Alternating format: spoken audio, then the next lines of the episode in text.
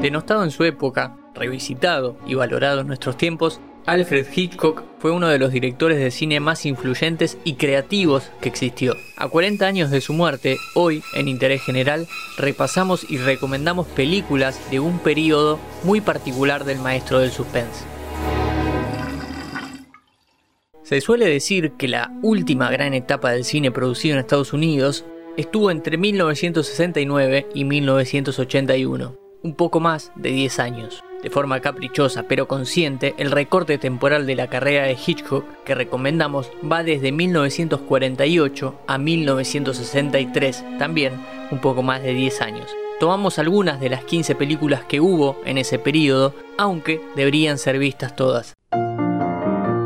Para 1948, Hitchcock llevaba rodados varios largometrajes. Había empezado en Inglaterra y luego mudaría su obra a Hollywood. Su llegada a Norteamérica, en 1938, fue en gran parte gracias al productor David Selznick, con quien trabajaría durante 10 años. Justamente, elegimos como primera película para recomendar a Rope, en castellano La soga o la cuerda. ¿Por qué empezamos por acá? Este es el primer film que realiza el bueno de Alfred cuando terminó su relación con Selznick y se encontró en total libertad para contar las historias que quisiera. No nos podemos frenar mucho para hablar de cada película. Sobre la cuerda hay que decir que es un derroche de destreza en el uso de la cámara y en la noción sobre la importancia del montaje. Es un largometraje a color cuando el color recién empezaba y era complejo de hacer, y está narrado en un gran plano secuencia, es decir, la cámara no corta. Cuando veas la película, ten en cuenta que los rollos de celuloide no permitían grabar más de 10 minutos y el film dura 77. Ahí es donde aparece la destreza.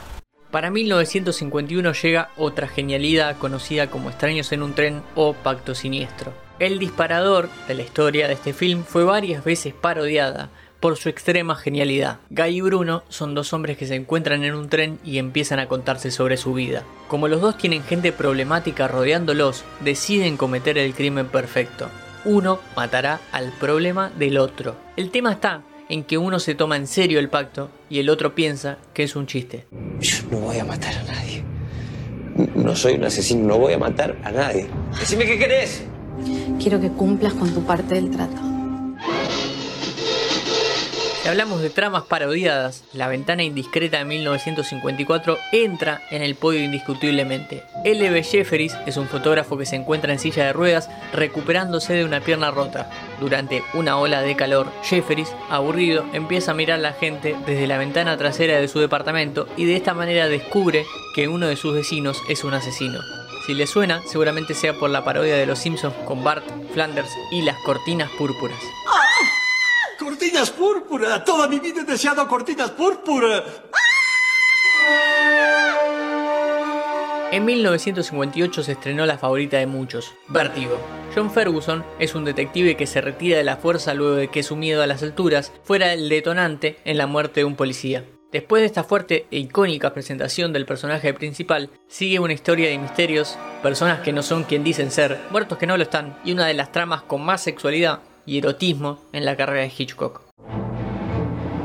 Tenemos que hacer una mención especial para North by Northwest de 1959, conocida por estos pagos como Intriga Internacional. El protagonista de este film es un ejecutivo publicitario de Nueva York al que unos espías confunden con un agente del gobierno y tiene una de esas imágenes que todos vieron, aunque no la hayan visto, y es el actor Cary Grant corriendo por una plantación mientras es perseguido por una avioneta de fumigación.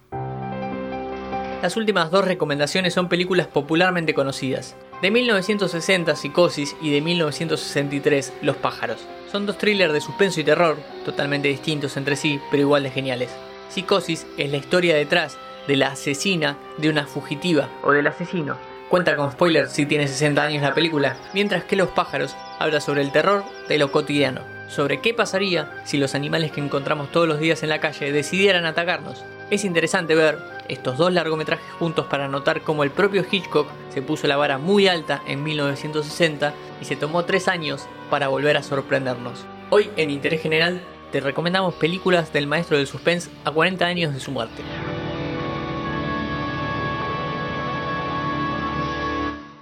Todo lo que querés saber está en interésgeneral.com.ar.